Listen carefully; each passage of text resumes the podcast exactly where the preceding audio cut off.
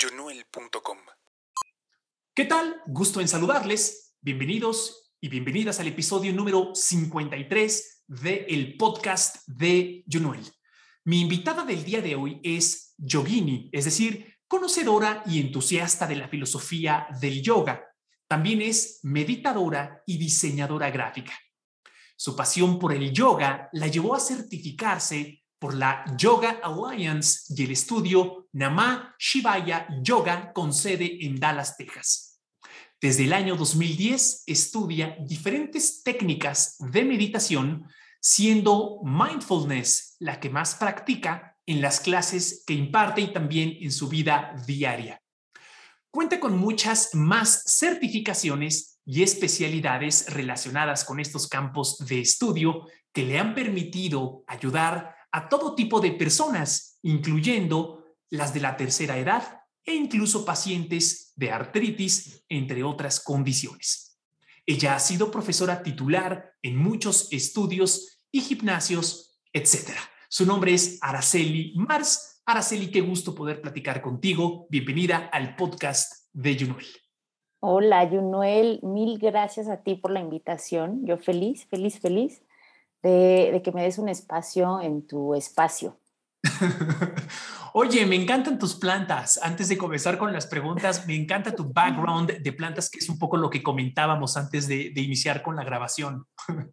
Sí, no, soy fan. Ya en algún momento te contaré después quizá por qué me gustan tanto, porque se han, bueno, se han puesto de moda gracias a la cuarentena, se pusieron de moda, entonces toda la gente quería vivir rodeada de plantas, pues sí, claro, no podíamos salir, entonces traigamos la naturaleza adentro, pero, pero ya tiene una historia bastante larga. Ya tengo una relación muy larga con mis plantas y, y con, con el hecho, son, son curativas 100%, ¿no? Encontré a partir de ahí una rama muy buena del mindfulness sin querer.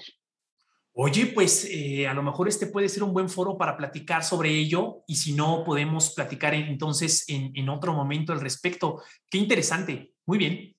Sí, sí, totalmente. Me encantaría iniciar esta conversación em, preguntándote, ¿cómo describes tú la filosofía del yoga?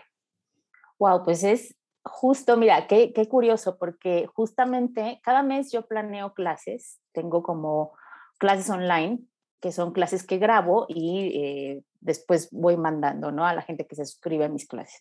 Y este mes precisamente estoy hablando, bueno, tiene, cada mes hay un tema distinto y, tiene, yo creo que desde el año pasado que he estado manejando todo este asunto de las clases online por temas.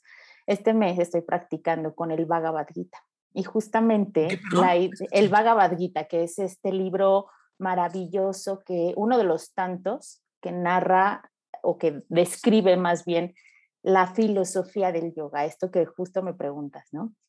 Y me gusta mucho compartirlo en las clases porque muchas veces las prácticas de asanas, que son lo que conocemos en este lado del mundo como yoga, se vuelven únicamente algo físico.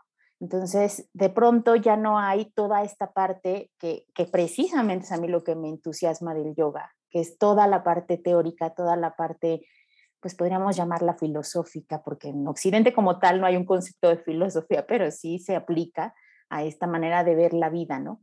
Entonces, para mí es eso, justamente, es como integrar toda la unión que representa el yoga en cada aspecto de tu vida. Y el Bhagavad Gita justo hace una referencia muy, muy general de esta parte, justo de, que el yoga no es únicamente eh, pararte en un tapete, eso es la, la parte más pequeñita, ¿no? Sino es cómo ves todo desde donde lo ves, con la claridad que lo tienes que ver y sobre todo siempre entregándolo desde la devoción, que tus acciones, tus pensamientos, tus palabras tengan esta línea, que tenga eh, la certeza de que estás haciéndolo por algo mayor, no nada más porque estás esperando el resultado de tu acción, sino porque estás queriendo llegar a simplemente eh, actuar sabiendo que estás haciendo lo que tienes que hacer, ¿no? Es, es mucho de tener conciencia del presente. Es al final, se reduce a eso, parece y suena muy fácil, pero realmente la, el trayecto es complicado, eso es lo que realmente cuesta trabajo, ¿no? Al final, por eso es una práctica diaria, porque tienes que estar todos los días recordándote dónde estás cuál es tu misión, hacia dónde estás dirigiendo tus esfuerzos, ¿no? Pongámoslo en el plano más terrenal, o sea, desde el momento en el que te levantas, te lavas los dientes, vas y tomas una taza de café quizá o lo que te prepares para empezar el día, y cómo lo haces, con qué intención lo estás haciendo. No tiene que ser todo el tiempo pensando, esto es un acto de devoción, no, sino que lo haces de forma casi que intrínseca al honrar lo que estás haciendo, al estar presente. Ese es el acto de devoción mayor, ¿no? Estar comprometido y presente con lo que haces. Al partir de ahí, todo lo demás ya es, es precisamente esta unión, ya vas conectando con todo desde esta perspectiva. Entonces, para mí es eso, definitivamente. ¿Cómo cultivas tú el hábito o la práctica de estar presente? Pareciera que es complicado eh, por el mundo en que vivimos y por tantas distracciones y ruido que hay por todos lados todo el tiempo. ¿Cuáles son dos cosas que tú haces para cultivar este hábito, perdón, de estar en el presente? Fíjate que es muy, muy curioso porque justo lo que dices, o sea, al final no quiere decir que la gente que practicamos este tipo de disciplinas estemos presentes todo el tiempo, no. Muchas veces llegamos a ellas porque estamos muy desconectados del cuerpo, de la mente, o estamos mucho tiempo en la mente y no nos, nos eh, habitamos el cuerpo, ¿no? O no estamos presentes, punto. Entonces, una de las cosas que a mí me ha ayudado mucho cuando veo que y noto que mi estado de ánimo está muy agitado, que mis pensamientos van de un lado, lado a otro, es respirar. Esa siempre es el ancla que me ayuda a bajar. Hay una cosa muy sencilla que puedes hacer y es simplemente observa cuando estés agobiada, cuando estés agobiado, cómo empiezas a respirar. Probablemente tu respiración se agita o cuando estás triste, tu respiración casi que se convierte en algo imperceptible, ¿no? Cuando estás así, lo que tienes que hacer es inhalar muy profundo y exhalar, incluso por la boca. Porque a veces veo que hay como modelos, ¿no? De inhala en cuatro segundos eh, y tal, ¿no? Sí, hay como prácticas, pero lo puedes hacer en una, o sea, no necesariamente cuando te caches. Lo importante no es necesariamente, es, es casi imposible mantenerte todo el tiempo presente, porque la mente está diseñada para ir de un pensamiento a otro, adelantarse, atrasarse para revisar lo que pasó, etcétera. Pero, eh, y, habitamos mucho tiempo también, dependiendo de, de cómo estén alrededor las cosas, o en el futuro o en el pasado. Entonces, cuando ya se va o se desborda, y eso es normal, ¿no? Pero cuando se desborda y ya toda tu energía está completamente en lo que va a pasar o en lo que pasó, entonces sí, regresa a tu centro y respira. No necesariamente tienes que tener una técnica especial. Claro que te ayuda a tener técnicas especiales eh, a mantenerte mucho más presente, pero si no tienes esa como esa condición, por decirlo así, o no tienes ese conocimiento, puedes respirar y ya, o sea, sentir tu respiración. Esa es una de las cosas que a mí me ayuda muchísimo. Eso y observar lo que está a mi alrededor. O sea, detenerme literalmente, detenerme a ver lo que hay a mi alrededor, aunque lo veo todos los días y aunque sé dónde está cada cosa. Pero el detenerte a verdaderamente observar, no a ver, a observar, eso siempre me regresa. ¿Cuáles son los beneficios, quizá dos o tres, que el yoga aporta a la salud de nuestro cerebro en pues particular?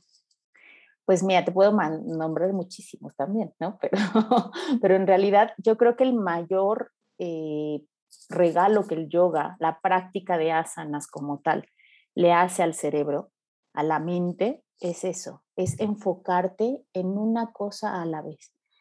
Porque estamos pues también muy acostumbrados a querer hacer muchas cosas, abarcar todo, ¿no? Y hacer multitask, que esto es algo con lo que he estado trabajando y peleo desde hace mucho tiempo porque en muchos lugares te piden eso, ¿no? Es como éxito, eficiencia, eficacia es igual a multitask, ¿no?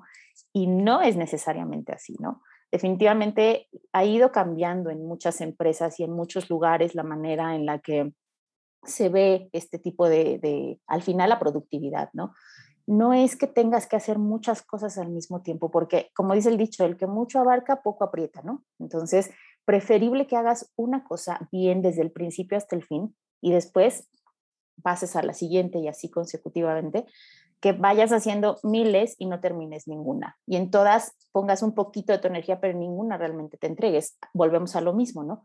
¿Cómo haces lo que haces? Desde tomarte tu taza de café, desde tomar un poco de agua, desde respirar incluso, si no lo haces con ese compromiso de conectar con, eh, con lo que estás haciendo, con el acto mismo de hacerlo, ¿no? Entonces, la práctica de asanas te ayuda mucho a eso, a conectar con tu cuerpo y encontrar que a través de tu cuerpo tu mente se expresa. No es necesariamente que estemos desconectados, mente, cuerpo, energía, todos en diferentes planos, no, todos están en un mismo plano. Lo que pasa es que a veces no entendemos o no sabemos descifrar lo que la mente nos está queriendo decir y termina diciéndolo a través del cuerpo. Ya cuando tenemos dolor, un dolor crónico, cuando ya tenemos una contractura o cuando ya nos pasó algo que, no sé, eh, te tropiezas, ¿no? Constantemente y no sabes por qué te estás pegando una y otra vez en el mismo lugar, es porque necesitas poner atención, ¿no? Entonces eso te hace eh, como recuperar la energía que estás desperdiciando y la devuelve a tu cuerpo, la devuelve a donde tiene que estar. Entonces la mente se va a empezar a alinear con los, las emociones, pero también con la, parte física, que esto es muy importante, ¿no? Al final el cuerpo es el estuche, pero sí que es cierto que a nivel mental y en, temas de salud mental, te ayuda mucho a enfocarte, a hacer como, como esta especie como de separar un poco todas las nubes y todo el, el humo que a veces nos vamos formando en la mente para poder ver con un poquito de claridad y a lo mejor enfocarnos en una cosa. Quizá vamos a ver un poquitito de lo, de lo que tenemos que ver, pero con eso empiezas a, a formarte un poco más de hacer más, más amplio tu panorama y entonces a entender dónde estás y hacia dónde tienes que ir, qué es lo que tienes que observar. Es muy interesante platicar del concepto de multitasking o, ser multitareas, eh, en el sentido de que ha ido evolucionando a través del tiempo conforme comprendemos mejor cómo funciona la biología de nuestro cerebro. En su momento eh, era considerada esta una habilidad o cualidad de grandes líderes, como bien dices, o productivos, y hoy sabemos que biológicamente no estamos diseñados para entregar o realizar nuestro mejor trabajo cuando nuestra mente está en cuatro, cinco, seis veces a la vez. Y eso en realidad es consecuencia de que cada vez, como mencionaba, comprendemos mejor la biología de, nuestro cerebro y tal. Eh, ya sea como estudiantes o bien como profesionistas, las personas llegamos a pasar mucho tiempo eh, sentadas en un escritorio, ¿no? Eh, ¿Cómo podemos incorporar de, la, de, de, manera sencilla, de manera práctica, algunas actividades o técnicas del yoga en nuestra rutina diaria para tener días más saludables, más productivos, con mayor enfoque, etcétera? Pues mira, es, es facilísimo. Ahí sí, muévanse. es muy fácil, pero nos cuesta trabajo porque estamos, y lo entiendo, porque, porque me ha pasado también, eh, tenemos muchas veces las líneas en las que tenemos que cubrir ciertas actividades y el tiempo es limitado. Entonces, de pronto sí cuesta despegarte de lo que tienes que hacer porque tienes que cumplir con lo que tienes que entregar, etcétera. Entonces, simplemente con extender brazos, estirarte un poquito, alargar los costados de tu cuerpo, lo que te decía, respirar. Cuando tú respiras, el acto mismo de respirar, por eso a mí me gusta mucho utilizarlo como todo, como es como mi navaja suiza la respiración un poco, ¿no? Te sirve para todas las cosas que quieras. Pero cuando tú te das cuenta de que tu postura no te permite respirar, tú estás encorvado en la computadora, entonces o en el teléfono y estás mucho tiempo así, intenta respirar profundo, no vas a poder hacerlo. Cuando tú te alargas un poquito, puedes abrir tus canales, tus pulmones, todo para respirar. Y entonces sí, entra mucho más oxígeno a la mente y tiene de nuevo más claridad. O sea, mi teoría de por qué hay muchísimo tráfico en la vida y por qué hay tantos embotellamientos en las ciudades, pues es ese, porque no respiramos, porque estamos todo el tiempo pensando en otras cosas, pero realmente no tenemos la claridad para estar manejando donde estamos, ¿no? Para atender lo que nos está pidiendo, que además es una, una de las actividades que más atención requiere, porque si no, puedes tener un accidente o puedes causar un accidente, ¿no? Entonces, ese tipo de cosas, cuando tú te notas en la postura en la que estás, tenso, eh, encorvado, o al contrario, con toda la energía que pasa cuando la gente come, ¿no? En una oficina o, como dices, estudiando. Después de la comida, tiendes a relajarte muchísimo y entonces empieza como a igual a encorvarse el cuerpo, se empieza a hacer conchita, porque al final es una, es una postura, por eso también en, en la práctica de asanas hay una postura que es la postura del niño, balasana, en donde literalmente te haces conchita, o sea, pones tus rodillas, llevas tu cadera a tus talones y extiendes tus brazos ya hacia el frente o atrás, pero es una postura de muchísimo descanso porque es justo para recuperar la energía. ¿Qué pasa, por ejemplo? Bueno, todo en la naturaleza, cuando quieres economizar energía, es en forma de esfera, ¿no? O te haces bolita o haces ese tipo de cosas. Entonces, por supuesto que cuando tu cuerpo está cansado, cuando está agobiado, hace esto, porque empieza a entrar en modo, vamos a poner la energía en pausa, ¿no? A utilizar lo mínimo indispensable. Entonces, cuando empiezas a respirar, empiezas a activar otra vez la máquina, empiezas a hacer que todos los órganos, los sistemas funcionen. Cuando extiendes tus brazos, llevas oxígeno, cuando los alargas hacia el techo, hacia el cielo, cuando giras un poquito tu torso, las torsiones son maravillosas porque tu columna se empieza a mover, se empieza a acomodar otra vez. Cuando extiendes tus piernas, no necesitas tener toda la flexibilidad del mundo. Simplemente con esa acción de darle otra vez movimiento a tu cuerpo, pequeños movimientos conscientes, articulares, con eso tienes, ¿no? No necesitas estar o sea, digo, ya a lo mejor es un autogol, ¿no? Pero no necesitas estar una hora en el tapete para que, para que realmente sientas esa conexión. Ese es el principal, o bueno, es la, es la llave principal para poder acceder a una hora de tapete, eso sí, o de hora y media, ¿no? El ser consciente y el mover un poquito tu cuerpo, el, el darte cuenta que necesita al final ese apapacho, ¿no? Sí. Ahora que pones sobre la mesa el tema de acomodar nuestra columna vertebral. Por ejemplo, el yoga nos puede ayudar a sanar lesiones en huesos, articulaciones musculares o no es propiamente una práctica terapéutica en ese sentido? No, sí, totalmente. De hecho, hay un tipo de yoga, hay diferentes estilos de yoga, ¿no? Aquí es donde entran como todas estas formas de poder eh, acceder al cuerpo, ¿no? El yoga, te digo, que conocemos y que vemos en las fotografías y que es el yoga que nos, nos un poco como que nos atrae más por las formas tan estéticas que tiene, pues es un yoga mucho más exigente con el cuerpo, pero siendo realistas, al menos en este lado del mundo, no estamos acostumbrados, de hecho, ni siquiera a estar mucho tiempo sentados en el piso con las piernas cruzadas, ¿no? Entonces, obviamente, claro, se ve bonito y es como en la publicidad, todo tiende a ser eh, pues aspiracional, ¿no? Quieres llegar a ser como eso que te están vendiendo, pero siendo, siendo más objetivos, por supuesto que el yoga se puede adaptar a todo tipo de cuerpos, no es necesariamente una línea. Hay un tipo de yoga, como te decía, que es el yoga restaurativo o el yoga terapéutico también, del que soy muy fan, del que soy especialista también, que te ayuda mucho a esto, a regenerar este tipo de lesiones que puedes llegar a tener, ¿no? Dependiendo también el, el tipo de lesión que tengas, ¿no? Las características muy, muy eh, específicas que cada quien tenga, pero sí que te ayuda mucho. He tenido yo la fortuna de trabajar con personas que llegan a mi clase y me dicen, oye, tengo principios de, de osteoporosis. Entonces me mandó el doctor a hacer práctica de yoga. Yo, perfecto, esto te va a caer perfecto porque al final lo que hacen las posturas es friccionar, hacer fricción de hueso con hueso y eso desgasta el hueso, eso es lo que quieres, porque entonces el hueso se regenera, ¿no? O si tienes alguna lesión en alguna vértebra, quizá, te digo, dependiendo cómo sea, te puede ayudar a, restaurar. Hay gente que tiene este, esta condición de la columna que es eh, cuando se va de lado, cuando tienes este tipo de, bueno, que no se va de lado, sino que así está como, de alguna manera, por es, es muy raro que sea por un accidente, pero sí llega a suceder, ¿no?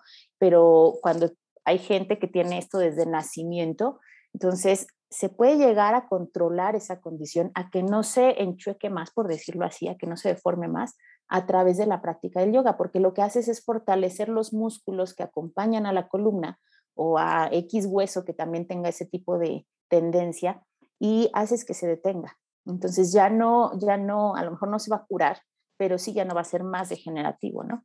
Eso es buenísimo. ¿Cuáles dirías que son los dos principales errores que cometemos las personas cuando comenzamos a practicar yoga? El primero, más importante, es querer adaptarnos a la práctica que tienen el resto de las personas. Por eso es muy importante acordarnos que el tapete es para una persona, porque es tu práctica y es como tu espejo. Te va a mostrar lo que hay en ti, no lo que hay en los demás, o si los demás ya se lograron parar de cabeza y yo por qué no lo voy a hacer, ¿no? Eh, sino más bien es como una práctica individual. Entonces, cuando tienes esto que estás empezando, pues claro que, y más dependiendo también la edad que tengas, ¿no? Pero generalmente nos pasa cuando empezamos muy, muy chiquitos, cuando estamos como en la adolescencia o en la primera, los 20, ¿no? Claro que quieres parecerte al que está haciendo lo mejor, y entonces vas y quieres y te avientas y aunque no te salga correctamente, pero lo logras, ¿no? Y te puede causar muchísimas lesiones eso. Otra de las cosas es querer, como te decía, o sea, que la práctica, o más bien tú adaptarte a la práctica, querer entrar como a un ritmo en el que a lo mejor todavía no estás. Y por eso es muy importante empezar literalmente desde las bases, desde los pies, las rodillas, la cadera, las manos, porque a partir de ahí te vas a dar cuenta de dónde está cada cosa. Me pasa muchísimo a mí que cuando empiezo en, grupos nuevos con personas que pocas veces hacen ejercicio o que, que jamás han hecho práctica de yoga, etcétera, que les dices baja el talón y bajan la rodilla. Entonces es muy impresionante porque dices, ¿cómo es posible que bajen la rodilla cuando estás pidiendo que bajen el talón? Porque estamos tan desconectados del cuerpo que sí, o sea, no sabemos dónde está qué cosa, ¿no? O interpretamos lo que creemos que va a pasar. Pero la práctica de yoga siempre se tiene que adaptar a las personas, a tu condición, a tu forma, a tu estilo de vida incluso, y no tú a la práctica del yoga, ¿no? Por eso es que hay tantos eh, pues, estilos y también por eso se utilizan tantas, tantos aditamentos, tantos props para poder adaptar la práctica a la condición de cada persona, ¿no? Entonces yo creo que el error más importante, o bueno, de los más importantes es ese, y el hecho de que siempre sacrificamos, muchas veces sacrificamos la respiración por llegar a las posturas otra vez. O sea, no es la forma, sino es lo que contiene. Si tú no puedes respirar en una postura, esa no es tu postura puedes quedarte un poquito antes, ¿no? Y no pasa nada, nadie te va a juzgar, nadie te va a decir está bien o está mal. Quien lo haga no está haciendo bien su trabajo, ¿no? Como instructor de yoga, porque en realidad lo que quieres es que la respiración sea lo principal y al final estás haciendo práctica de asanas para poder acceder a tu respiración, para poder darte cuenta dónde está lo que te decía, ¿no? Otra vez con la postura. Si no respiras bien, si no estás haciendo que tu cuerpo se oxigene correctamente, ¿cómo pretendes pensar bien, ¿no? O ver las cosas con la claridad. Al final, el objetivo del yoga es tener esta claridad mental, física, espiritual, energética, en todos los sentidos, ¿no? De eso se trata, no es alcanzar una forma bonita y entonces ese es el efecto secundario, en realidad interesante em, que el ejemplo uno que nos compartes, que es este hábito, si es que lo podemos llamar así, de comparar nuestro progreso con el progreso de alguien más, nuestro camino con el camino de alguien más, y además a esta ecuación le sumamos el temor a que nos juzguen, nos critiquen, cuando la verdad muchas veces eso es, desde mi perspectiva, ego, porque ni nos están poniendo atención tanta como uno piensa es un, es un error que cometemos en varias dimensiones de la vida, ¿no te parece? Total, total. Es que es un reflejo. O sea, así como es en la práctica, yo, yo siempre lo digo en mis clases, al final lo que te enseña la práctica es cómo vas a hacerlo esto mismo en la vida real. O sea, no es que vayas a andar en el súper en Guerrero 2, ¿no? O sea, no. O viendo la tele en parado de cabeza. No, no, no pasa eso, ¿no? Sino que cómo aprendes a estar en una postura que puede llegar a ser retadora, incómoda, incluso la puedes llegar a alucinar un poco, pero esto te va a pasar en una situación real. Vas a llegar a un momento en el que vas a sentirte incómodo en la vida, ¿no? O vas a estar quizá queriendo irte de ahí o vas a querer buscar un lugar más cómodo, qué sé yo. No quiere decir que no se pueda hacer, ¿no? Pero al final es eso, es como dices, es entender que la práctica no es únicamente el tapete y que como dices, no es que te vayan a juzgar, nos estamos juzgando nosotros constantemente porque tenemos una expectativa de que algo tiene que llegar a ser así, ¿no? Porque nos han enseñado un poco eso. Pero eso no quiere decir que sea en realidad el objetivo de la práctica y que en la vida real eso también sea en la, el, objetivo de la vida, que te estén juzgando, ¿no? Al final, como dices, esto tiene que ver más con la parte del ego y la parte de alimentar pues estas necesidades que, que de pronto van saliendo y taparlas a través del ego, a través de las formas, ¿no? Em, sobre, sobre el concepto de claridad, que el yoga nos ayuda a tener más claridad, ¿cuál sería un ejemplo de, de algún momento en donde tú necesitabas esa claridad de pensamiento que no la tenías en un inicio y que gracias al yoga hoy y a la distancia, reconoces que el yoga te ayudó a darle tal o cual perspectiva a tal cosa o te dio más claridad en algo, puede ser una decisión, una experiencia, algo. ¿Te acuerdas? Muchísimo. es que hay todas. Eh, te puedo, te puedo hablar largo y tendido en ese sentido de, de esto, ¿no? Para no hacer, eh, te puedo poner un ejemplo clarísimo que, que además estoy viviendo, ¿no? Actualmente. Yo, como bien lo dijiste, eh, soy diseñadora gráfica.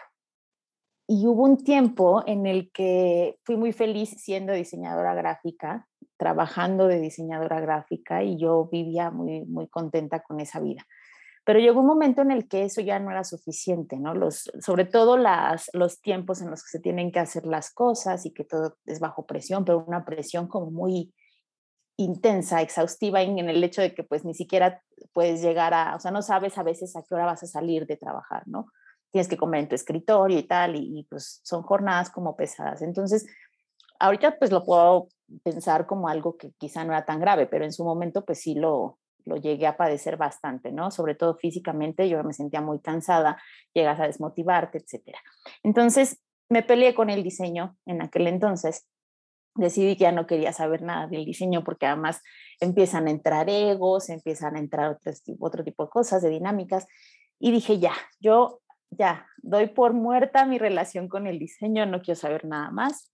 Me empecé a dedicar mucho más al yoga. Yo mientras estaba terminando justamente esta crisis que, tuve como al final eh, de mi trabajo de diseño, fue gracias a que empecé a, a, certificarme. Yo ya practicaba, yo ya tenía muchos años practicando yoga, pero me empecé a certificar fue cuando tomé mi primer certificación que empecé a entrar como en una crisis y dije, hoy creo que no soy feliz haciendo esto que hago, ¿no? No me está llenando del todo, no me siento feliz al final del día, entonces quiero cambiar. El yoga me dio esa posibilidad, ¿no? Entonces después tomé otra certificación, otra, otra, entonces al final como que era lo que me llamaba más. Yo ya estaba dando clases entonces, entonces al final eh, me llamó mucho más y dije, no, yo quiero dedicar mi vida al yoga. Entonces fui muy feliz durante muchos años dedicando mi vida al yoga, pero llegó otra crisis de identidad. Y entonces al final dije, bueno, ¿qué va a pasar ahora? Si ahora ya el yoga no es que no me llene, ¿no? Sino que las cosas estaban complicándose con esto de la pandemia. ¿Ahora qué voy a hacer? Si ya tampoco quise ser diseñadora y ahora a qué me voy a dedicar? Ahora ya no tengo un plan C, ¿no? Tenía antes un plan B, pero no tengo ahora un plan C. Entonces llegó un punto en el que dije, no, a ver, necesito replantear mi vida, necesito claridad, precisamente. Respiro, medito, eh, lo medito muchos días, eh, observo cómo me siento y me doy cuenta de que no, de que realmente la, la claridad venía por otro lado. No era una cuestión de el yoga es malo o el diseño es malo y entonces ahora como si fueran los malos del cuento, ¿no? Ya no quiero saber nada de ellos, sino al contrario, tenía que ver con con un proceso muy, muy, muy interno en el que todo el tiempo estás cambiando, estás evolucionando y tu práctica también tiene que cambiar, ¿no? Tu práctica en todos los sentidos, en el tapete, fuera del tapete, en la meditación, en la respiración, en todo.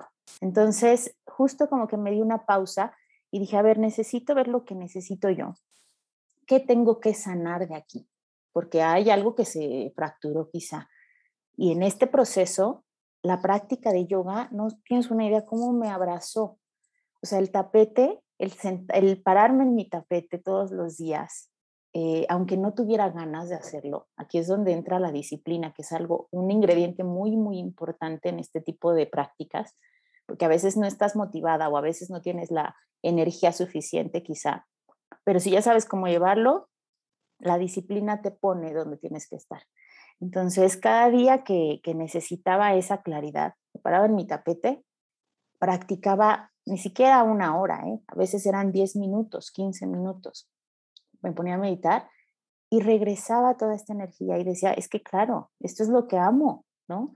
Es otro proceso el que estoy llevando y es que estoy cambiando, mis necesidades están cambiando, mi manera de ver las cosas está cambiando, entonces tengo que sanar estas otras cosas para poder llegar ahí a donde necesito estar, ¿no? Ahora ya mi camino es otro, pero finalmente la práctica siempre ha estado ahí abrazándome, ¿no? Me he reconciliado con el diseño de una manera increíble.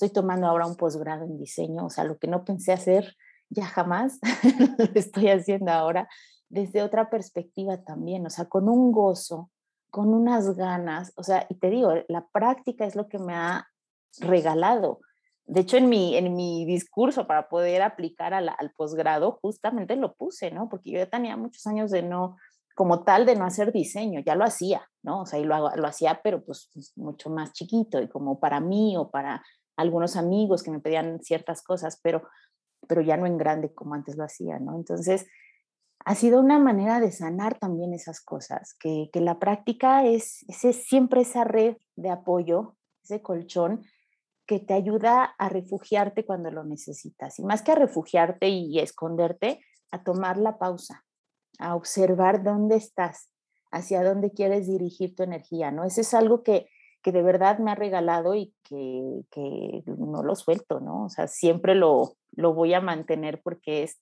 ya lo siento parte de mí. En tus redes sociales has publicado que tenemos que aprender a estar y a convivir con todo aquello que nos molesta. ¿Podrías, por favor, profundizar más al respecto y decirnos algunas cosas o una cosa que podemos hacer las personas para lidiar eh, con aquello que nos molesta o que nos incomoda? Sí, sí, total. pues mira, no te voy a decir que tengo yo la respuesta porque realmente también la sigo, la sigo descubriendo es un proceso al final, ¿no? Eh, o sea, y te lo repito, es, es lo que te compartía hace un momento, cuando estás en el tapete en una postura incómoda, tienes que aprender a estar. ¿Y cómo aprender a estar? De nuevo regreso a mi navaja suiza a la respiración, ¿no? Exactamente.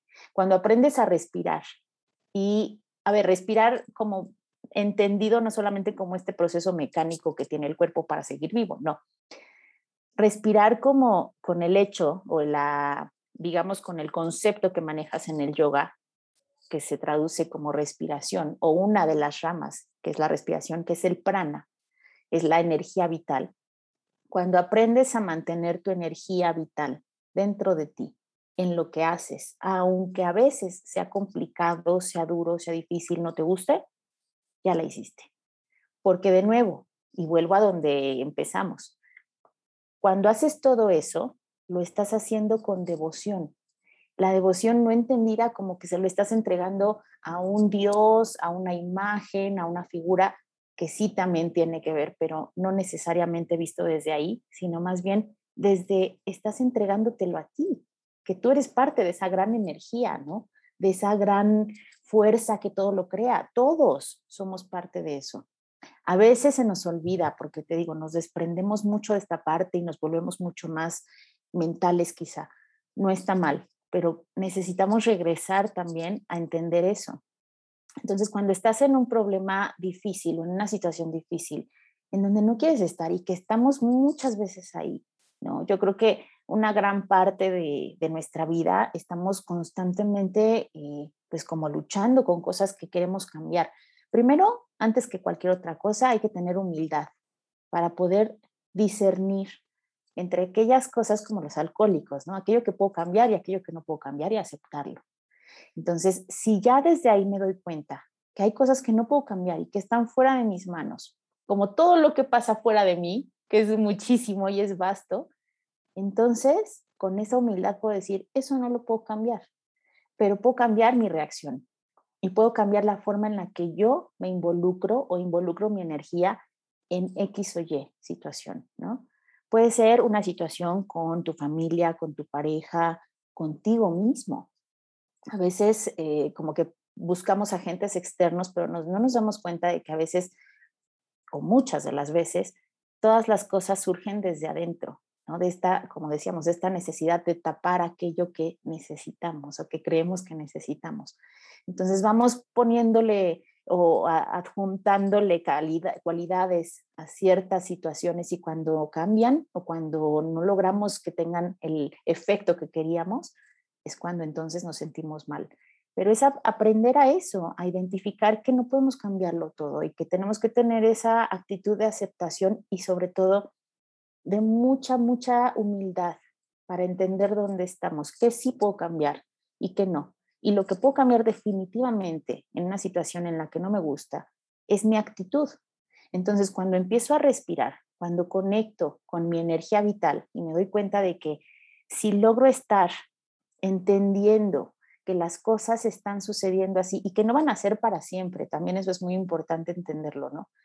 Pensamos que todo va a durar 100 años o que toda la vida va a ser así. No, siempre va a haber ciclos y son pequeños momentos, ¿no? Tratemos de verlo como una lección, como algo que nos está enseñando a estar, sin embargo, a avanzar, ¿no? A no, a no quedarnos eh, donde creemos que estamos, sino al contrario, a ver lo que no estamos viendo necesariamente. Entonces, es algo que, que creo que, bueno, yo sigo descubriéndolo, ¿no? Pero pero eso me ha ayudado mucho, sobre todo, a entender dónde estoy.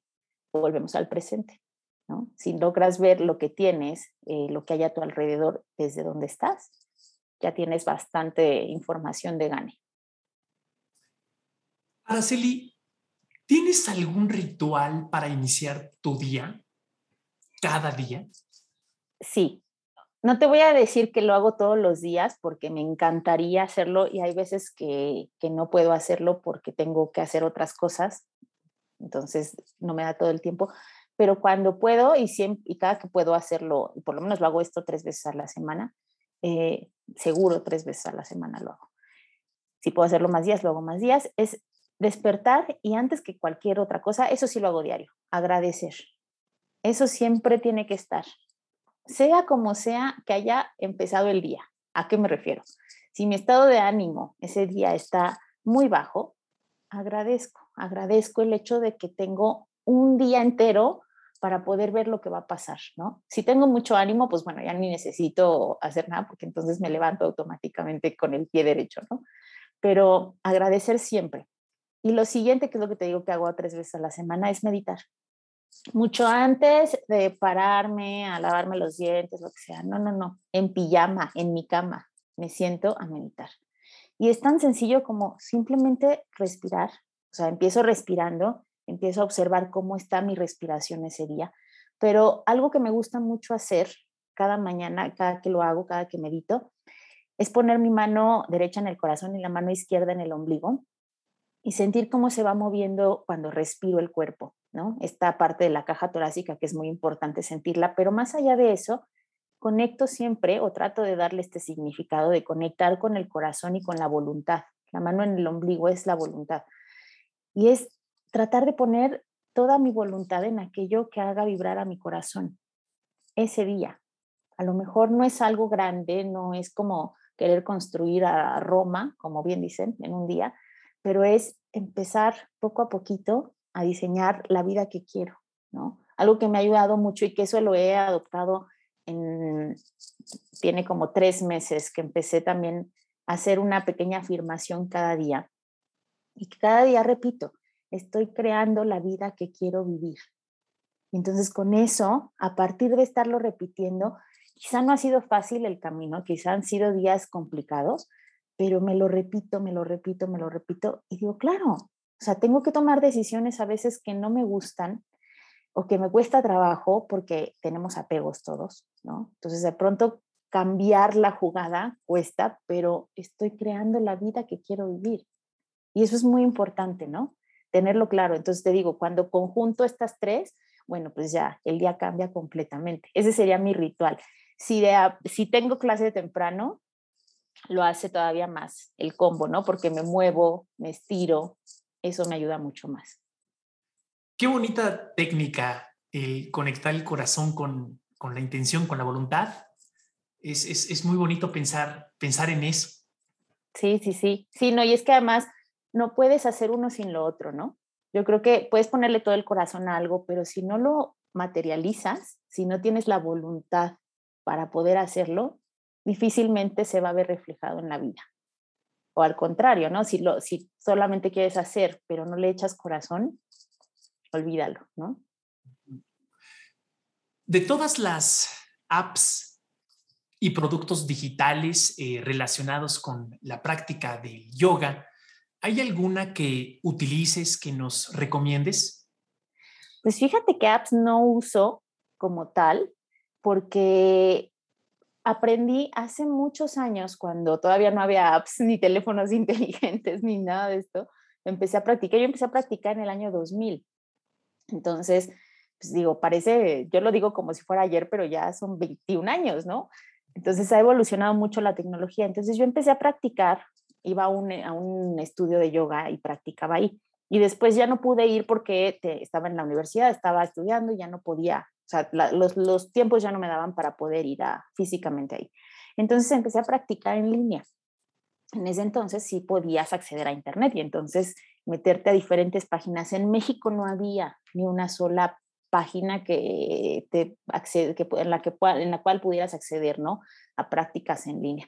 Entonces hay una, una página, perdón, en la que yo me clavaba muchísimo, que se llama Yoga Today, que es una página que, a la que le tengo mucho cariño. Ahora siguen también teniendo como su, su plataforma online, pero aplicación como tal no. Entonces es a donde yo practicaba. Ahora ya la práctica que hago la hago, pues obviamente con todo el conocimiento que he adquirido, ¿no? Pero siempre me gusta mucho regresar a esta página cuando puedo hacer eh, práctica, cuando quiero que me guíen, porque aunque no es una práctica en vivo, ¿no? Es una práctica grabada te ayuda mucho a ver otras formas o a, explorar otras maneras ¿no? de, hacer tu, práctica personal. Me gusta muchísimo también practicar con diferentes maestros de los que hay en YouTube, con Xuan Lang.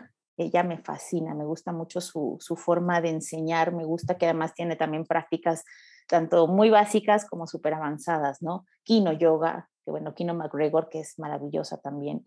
Entonces hay como diferentes maestros que son como mis favoritos en ese sentido, pero, pero apps sí no. Ahí sí no, ahí te la debo, porque no, no manejo apps.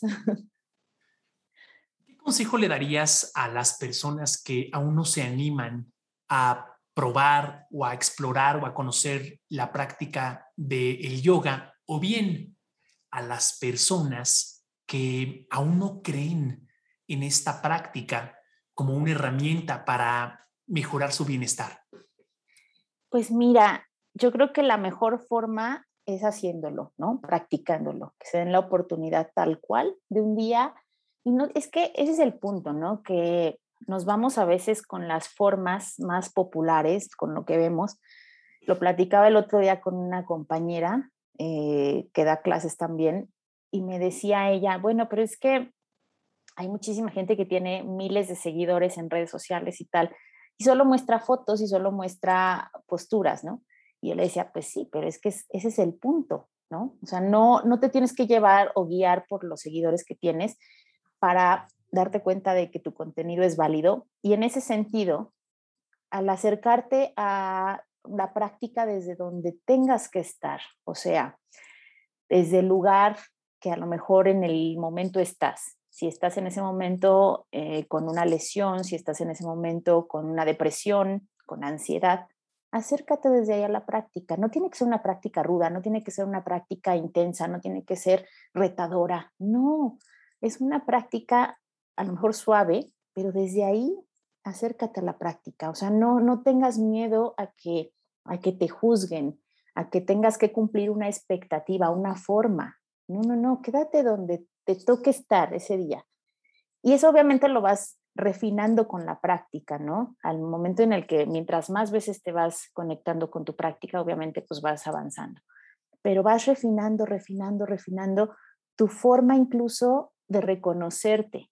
Entonces, creo que eso, e, eso es lo más bonito que te puede dar la práctica de yoga, cuando te, te en lo demás cuando te espejea en situaciones en las que quizá no pensabas que ibas a estar y dices, claro, ahora entiendo, ya tengo más claridad, ¿no? La gente que no se ha acercado nunca o que tienen miedo, que, como dices, no creen, los invito a que simplemente se acerquen, desde incluso esa incredulidad, con todas esas esos prejuicios. Acérquense y hagan una práctica suave, una práctica que respiren 10 minutos, 15 minutos y con eso van a empezar a sentir que hay otra cosa. No es magia, pero sí, es, es, muy impresionante cómo empieza la, la, gente a tomar la práctica cuando recién empiezas, en el momento uno de la práctica, y cuando termina la práctica, ese mismo día, es otra cosa, porque empiezas a sentir tu cuerpo, empiezas a, conectarte con él, ¿no? penúltima pregunta. Em, ¿Cuáles son los servicios que las personas pudieran eh, contratar que tú ofrezcas para empezar a explorar este mundo del yoga? ¿Cómo pueden trabajar contigo? ¿Cómo las puedes ayudar? Etcétera. Pues mira, justo tengo un programa que se llama Metamorfosis, meta con doble T, Metamorfosis, porque es meta de amor incondicional de esta práctica de la meditación, del budismo particularmente, que se trata del amor incondicional. El amor incondicional entendido como esta aceptación total de dónde estás, ¿no? Que obviamente no le pones peros, ¿no? La aceptación es eso, es va, todo junto. Entonces, eh, es una práctica que, o son una serie de prácticas que, que he diseñado y que tienen que ver obviamente con las necesidades de cada persona si alguien necesita una práctica para reconectar, a lo mejor porque tuvo una pérdida o tuvo una pérdida física, hablo, ¿no? De, que le tuvieron que quitar una parte de su cuerpo o que quizá, no sé, tuvo un proceso muy largo de una enfermedad crónica o muy, muy desgastante, etcétera. Trabajamos desde aspectos como puede ser el yoga restaurativo, la meditación, eso es muy importante, y el breathwork, que es el control de la respiración, pero más enfocado a las emociones. Entonces, vamos trabajando dependiendo de las necesidades de cada quien, pero esas son como mis tres áreas de especialidad, ¿no? No nada más el yoga restaurativo, ¿no? Tengo, tengo personas que hacemos hatha yoga o hatha vinyasa, que es un poquito más dinámica, pero siempre me gusta respetar como el proceso de cada quien. Entonces, las prácticas eh, pueden durar una hora, hora y media o hora y cuarto, por ejemplo, pero porque estamos, eh, necesitamos como conectar, primero tener una pequeña plática para saber qué es lo que está pasando, qué necesitas o cómo te fue este día, y entonces a partir de ahí armar la práctica, ¿no? Porque de nada sirve que yo tenga una práctica armada, porque entonces pues sería más fácil vernos por YouTube, ¿no? O una cosa así. Pero si es algo que, que necesitas o estoy poniéndote este ejemplo, ¿no? Pero puede ser algo mucho más leve quizá, ¿no? Y entonces decir, pues hoy necesito una práctica porque tuve un día pesadísimo en la oficina y quiero relajarme, o algo para sacar toda la energía que traigo porque estoy frustradísima o frustradísimo, ¿no? Hacemos una práctica más dinámica o hacemos torsiones, etcétera. O solo quiero meditar, solo meditamos, ¿no? Te digo, todo esto tiene que ir acompañado, obviamente, de la necesidad de cada persona, pero es una, son, son serie de prácticas, son sesiones que me gustan mucho porque vas avanzando en tu práctica. Entonces llega un momento en el que lo haces casi que solito y, y eso me gusta, me gusta como llevar de la mano a la gente, ver la transformación que tiene pero después darme cuenta de que ya lo pueden hacer, o sea, a lo mejor al principio nos vemos tres veces a la semana y llega un momento en el que nos vemos una, ¿no? O una vez cada 15 días y eso me encanta. Entonces todo esto sugiere que son encuentros uno a uno. Así es. Grupales como algún, eso es otro estilo, otra práctica, ¿no? Sí, sí, totalmente. Son prácticas individuales y súper personalizadas. O sea, por eso te decía, es dependiendo de cada persona, lo que necesita hacer es lo que hacemos. ¿Cuál es la mejor, esta es la última pregunta, cuál es la mejor manera en que las personas se pueden poner en contacto contigo, tus redes sociales, etcétera?